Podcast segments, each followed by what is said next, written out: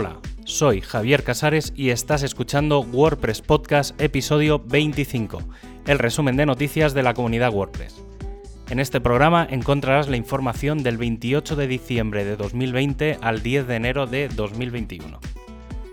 Aunque en general intento no opinar en este podcast y ser objetivo, sí que me gustaría comenzar 2021 con una reflexión sobre los eventos de la comunidad WordPress, tanto en la global como en la de España.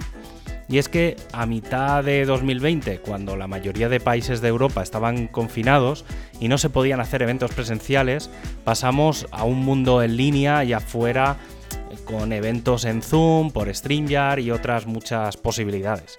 El equipo de España lo tuvo muy claro, no iba a haber eventos durante 2020 y de forma presencial. Y luego ya veríamos. Estamos ya en 2021 y aunque la comunidad española tiene claro que al menos hasta septiembre no será posible retomar los eventos presenciales, y ya veremos, desde el equipo global y principalmente Estados Unidos se siguen lanzando propuestas de cuándo y cómo han de volver a realizarse los eventos presenciales. Una prisa que sabemos que no es buena consejera viendo los datos de las simples reuniones familiares. No quiero ni imaginar si se reúnen 20 o 100 personas como pasan en eventos en Madrid o Barcelona. Esto ha llevado a la creación de una lista que ayude a la toma de decisiones sobre si es seguro o no realizar los eventos. Sin duda el primer punto es lo que digan las autoridades sanitarias, que recordemos en España para el tema de eventos está en un punto en el que se podría llegar a realizar eventos como meetups o WordCamps, aunque si revisamos la lista concreta de toma de decisiones lo que se viene a decir es que la tasa de positividad sea menor del 5 por cada 100.000 habitantes, lo que sería la llamada nueva normalidad y que eh, no nos engañemos, estamos muy lejos de llegar incluso con la vacunación masiva. Viendo que las propuestas recurrentes que se plantean son poco viables, ¿no deberíamos plantearnos reorganizar los eventos?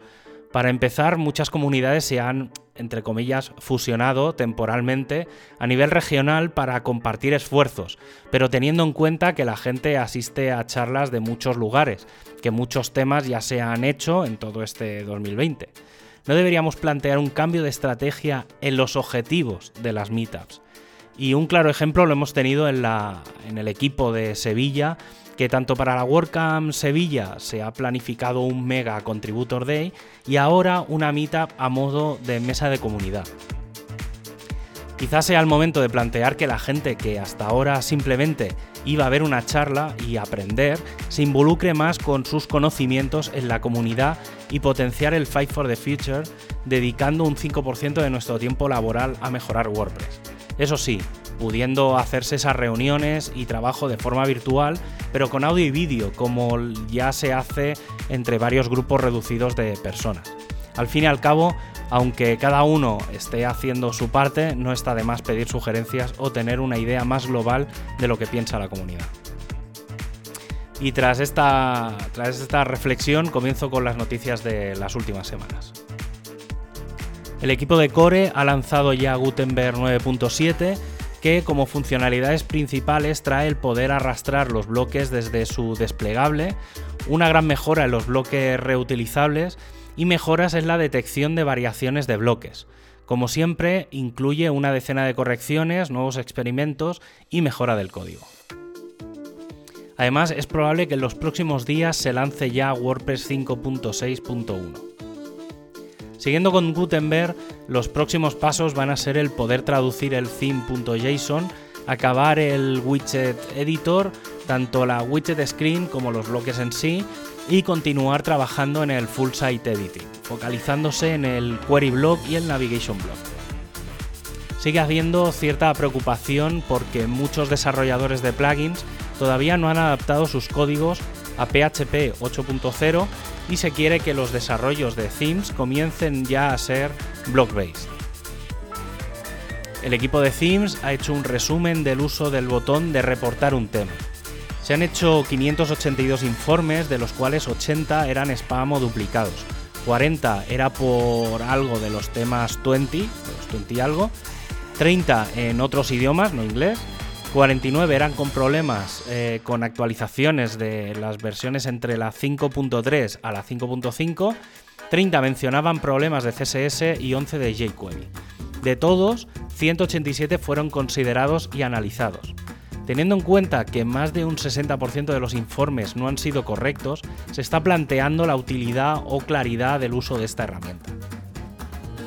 Por otro lado, con respecto al TT1, finalmente se ha renombrado a 2021 Blogs, que será su nombre oficial y con el que se publicará en el repositorio de temas.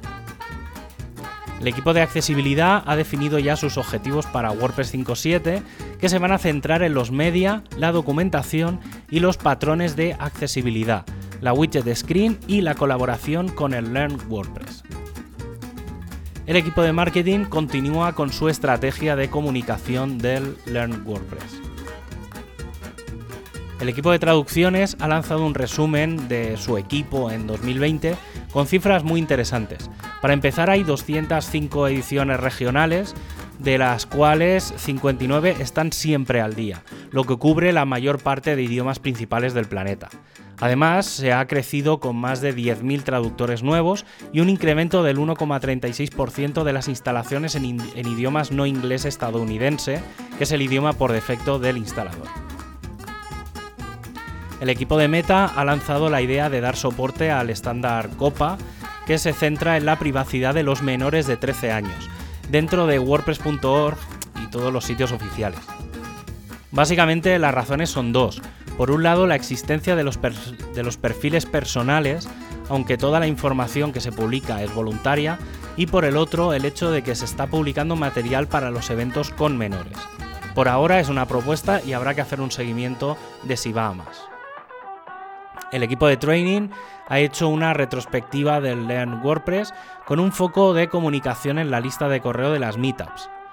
Además, como estrategia para 2021 se plantea mejorar la documentación, además de una paridad entre lecciones y workshops y cuadrar lanzamientos con nuevas versiones de WordPress. Como elemento importante está el de traducir todos los contenidos y hacer los vídeos más accesibles.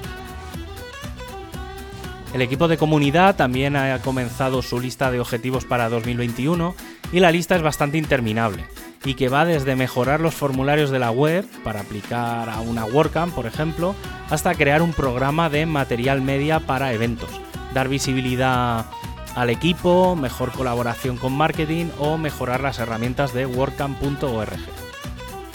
También se han elegido ya los team reps que serán Kevin Cristiano y Timi Wajalati. También se ha planteado la creación de un canal de Slack para los eventos online, em, en los que allí se puedan anunciar y dar soporte a los que estén en ese canal.